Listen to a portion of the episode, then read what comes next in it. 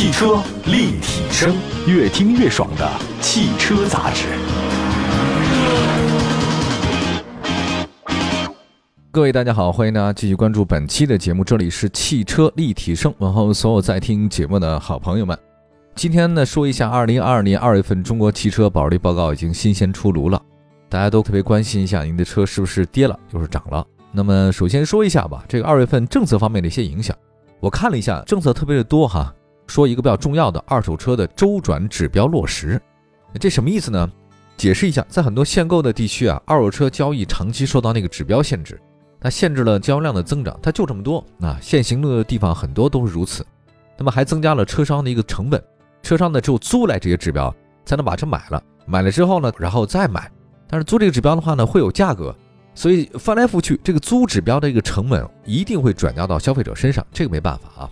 以北京为例吧。限购措施呢，主要是缓解拥堵。那这次提出周转指标，那么二手车商呢，普遍对这个政策呢表示欢迎。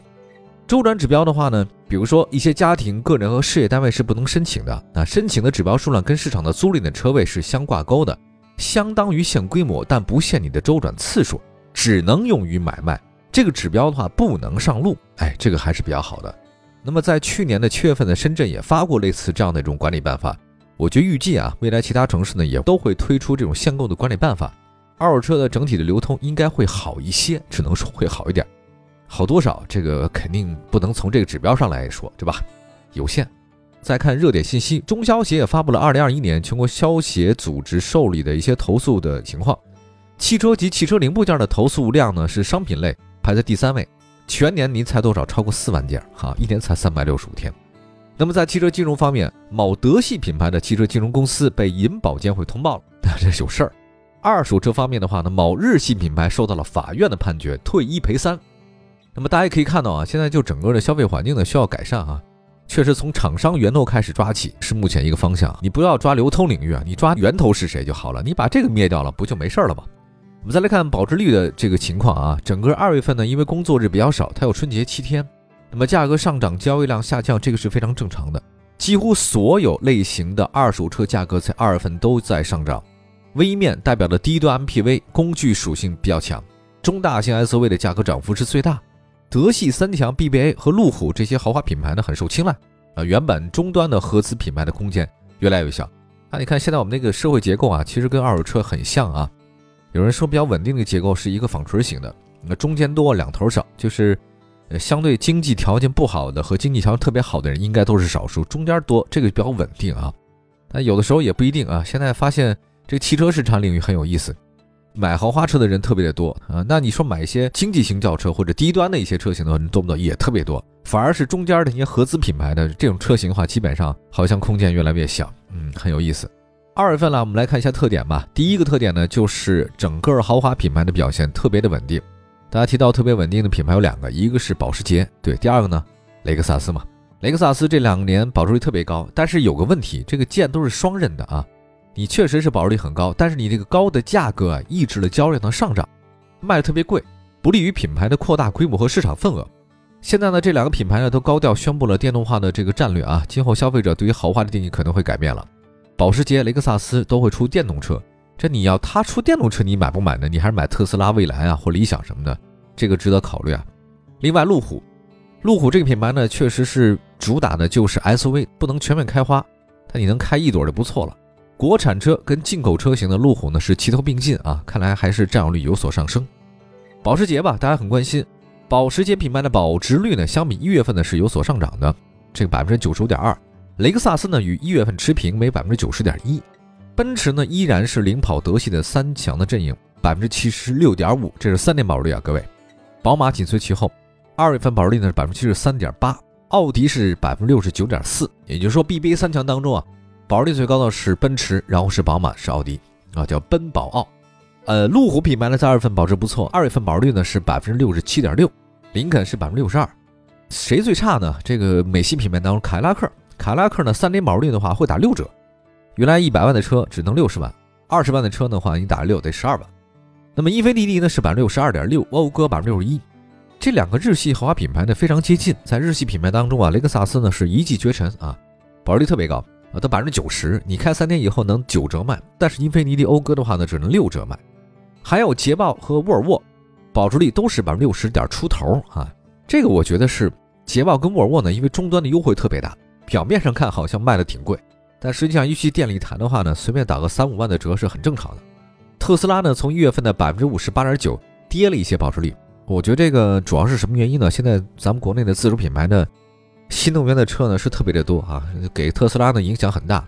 DS 二月份的三年保值率呢是百分之四十二点三，这个车呃我是个人很喜欢的，已经是重复说很多次了啊，但是就是保值率不高。二月份的特点之二呢是日系品牌的保值率呢依然领先，在主流的合资品牌里面，日系车优势是比较明显的。那大家都知道冬奥会嘛，冬奥会。谁提供的车比较多啊？丰田，丰田那个氢能源啊，用到北京冬奥会上是很受欢迎的啊，对品牌形象特别是有帮助。另外一方面，韩系品牌呢就不太好了。韩系品牌呢，像现代进行了大幅更新，领动的这些产品很少啊。目前二手车市场呢主要流通的是 iX 二五啊，新车呢是途胜 L 和现代伊兰特。但这个呢确实是有问题啊，现在这韩系车保有率越来越低了。二月份的春节期间的话呢，大部分合资品牌的价格出现了回升啊，这个回升呢是季节性的，有一点像周期性股票是一样的，一到年底这煤炭可能好，一到年底的话呢酒肯定好，一到年初的话呢这就回去了啊。汽车好像也有类似啊，这个看来投资有风险啊，大家买车要谨慎。我们来看看丰田本田保值率呢，在二月份实现了上涨，丰田是百分之八十五点四，本田百分之八十点二，小众品牌的斯巴鲁也达到百分之七十九。斯巴鲁呢是大家车迷比较喜欢的一个品牌啊，是一个强调操控性和驾驶感受的品牌。三菱的二月份保值率呢百分之七十二，日产的百分之七十，福特保值率呢是继续提升，二月份呢是百分之六十九。马自达呢从一月份的百分之六十九点二降到了百分之六十九，差别不大啊。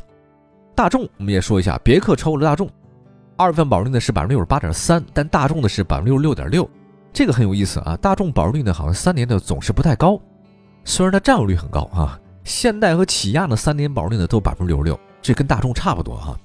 哎，你要这么说的话，大众是不是有点退步哈？这个三年保值率啊，吉普品牌的保值率的话呢有所上升，二月份这三年保值率呢是百分之六十五，斯柯达呢也有点上升，标致、雪铁龙呢都是百分之五十八，雷诺是百分之五十六。哎呀，这个让我很意外啊！雷诺其实这个品牌很好啊，啊，雪佛兰呢也有上涨，也是百分之五十六。就发现一些欧美品牌啊，这两年好像不带优势啊，确确实实三年以后你开这车。基本想打一对折。如果你的车还有点小事故的话，或者说有小问题，这个确实是不太保值。但是我另外一个思路是什么？如果你想买二手车，你买标致、雪铁龙或雷诺的话，这个还是比较合适的啊，因为它进价本来就低，对吧？再来关注一下二月份的中国汽车保值率的特点之三，就是自主品牌小幅变化。冬奥会确实是结束了啊，汽车行业跟体育跨界的话呢合作，让人觉得是习以为常了。啊，冬季呢，以往通常都不是体育赛事的旺季，大家都知道冬天懒得动嘛。但是二月份呢，出现两个热点，一个是冬奥会，另外一个就是大年的那个时候，中国女足获得亚洲杯冠军。那汽车厂商里面，凯迪拉克曾经蹭了冬奥会的热度啊，荣威呢蹭了中国女足的热度，五菱的和领克、广汽传祺的保值率呢出现一定下降，长跟魏呢是略有上涨。虽然五菱的保值率呢在二月份略有下降，但依然超过了百分之七十。啊，领克和传祺呢三年保值率是百分之六十八和百分之六十七，有所下降。长安呢是百分之六十四，哈佛百分之六十三。此外呢，三年保值率呢超过六成的品牌还有启辰、蔚来、名爵、吉利、荣威、魏和宝骏。另外呢还有比亚迪和红旗。呃，最低的应该是红旗啊，还有比亚迪。高一点的话呢是启辰和蔚来。哎，这个值得大家考虑啊。至于说一些燃油车就不再讲了，是蔚来哈。哎，蔚来这个车很有意思啊，在保值率方面居然超过特斯拉了，说明市场对它还是挺认可的。啊，奇瑞保值率呢是百分之五十八。这个说老实话，呃，需要继续努力啊，提高自己品牌价值不太容易。然后休息一下，一会儿呢跟大家说说比较受关注的那个中大型 SUV，三年保值率的话呢也是有变化的，马上回来。汽车立体声，继续回到节目当中，这里是汽车立体声。那我们的节目呢全国两百多个城市落地播出啊。今天说说二月份的中国汽车保值率的一些报告。刚才说到了其他几个方面，自主品牌小幅变化，日系品牌呢遥遥领先。豪华品牌的话表现是比较稳定。再来说中大型 SUV，分车型说吧。这二月份的话，公布了三十万到四十万之间热门的中大型 SUV 的保值率，其中呢，大众途昂表现是最好的，三年保值率达到百分之七十二点九。那途昂 X 呢是排名第二，百分之六十八点八。那下一个是谁呢？别克昂科旗百分之六十三点八，马自达呢 CX 八是百分之六十点八。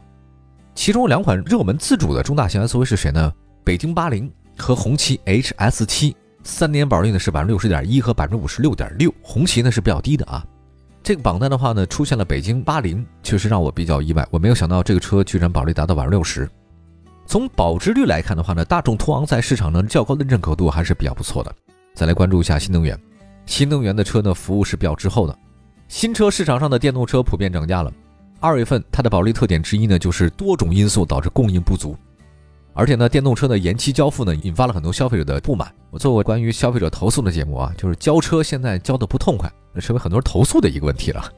那比如说小鹏欧拉，直营品牌问题非常突出啊，电动车出现延期交付之后的话，有些车它就停产了，会退市，那对这二手车残值有很大影响。长城欧拉呢，因为受到消费者大量投诉，现在厂商宣布停止接受新的订单啊，它产能实在太有限了。电动车呢更新换代速度特别快，你要没有处理好这些投诉的话，你这个品牌将会错失市场的非常宝贵的机遇啊！我现在发现长城的欧拉就出现这种问题了，之前做了非常多的广告，好猫、黑猫还有芭蕾猫，现在发现没有猫。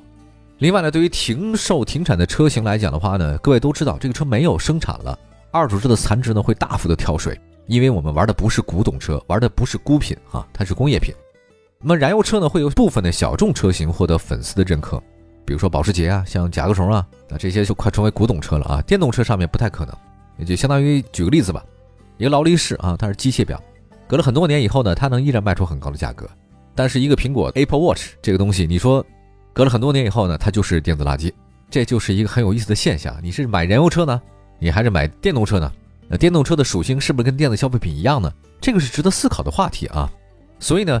二手车，如果你的新能源车生产量又不是很足，然后你又停产，到中间有一些交付的问题的话呢，你的保值率肯定是不会特别高。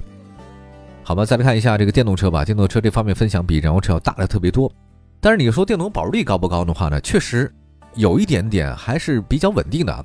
目前新能源二手车的这个跨省的流通呢比较少，整个二月份插电混合动力车型的保值率呢是百分之六十一点三。纯电动车的保值率呢，从百分之四十九点五上涨到百分之五十一，但相比传统燃油车，电动车的保值率依然不高。但你要问了，为什么纯电动车型保值率呢从百分之四十九上升到百分之一呢？很简单，这是因为它没有车了嘛。很多人没有车，他卖的就少，车源就少的话，它自然会高一点。他又想买，那只能从二手车买。那二手车买的话呢，自然会高一点啊，高点不是很多哈。再来看一下主要车型的保值率啊。新能源市场保值率呢，现在分化的特别严重啊！保时捷、特斯拉这些豪华品牌的话呢，占据榜单头部。像保时捷 Panamera 电动版，然后那个车真的确实是卖的特别贵啊，一年保值率的百分之九十哈，特别高。另外的话呢，榜单的中部呢是一些国产新势力，像自主品牌的话呢，比亚迪、荣威市场上也有一席之地。一年车龄保值率方面，保时捷卡宴插电混动以百分之九十九点九排名榜首，五菱宏光 mini EV 百分之八十六点七。保时捷 Taycan 百分之八十六，另外一些呢，超过八成的车型有特斯拉 Model Y、Model X、比亚迪汉 DM、小鹏 P7、欧拉好猫、比亚迪汉 EV 啊，这个保值率都还凑合吧。三年车龄保值率方面，保时捷 Panamera 插电混动排名第一，你这车开三年能卖到百分之九十三点六，应该买哈。揽胜运动版的插电混动呢是百分之七十三点九，排名第二。特斯拉 Model X、欧拉黑猫超过七成，宝马五系插电混动蔚来 ES 六超过六成五。比亚迪唐和元超过了百分之六十，主要的车型保值率的话呢，在新能源方面出现了一定的攀升和维持，主要是它的车不多，可是大家呢又想开。我们也说一下这最后吧，总结一下整个二月份的中国汽车二手车市场的基本状况，就是一句话：新能源车交付难，将会继续推高新能源二手车的这个保值率，只有燃油车的保值率将会持续的不断下降。好吧，感谢大家关注本期的汽车立体声，祝福大家的汽车呢保值吧，别亏太多哈。也希望各位随时关注我们的官方微信、微博平台“汽车立体声”。往期节目很多，欢迎大家找到我们，拜拜。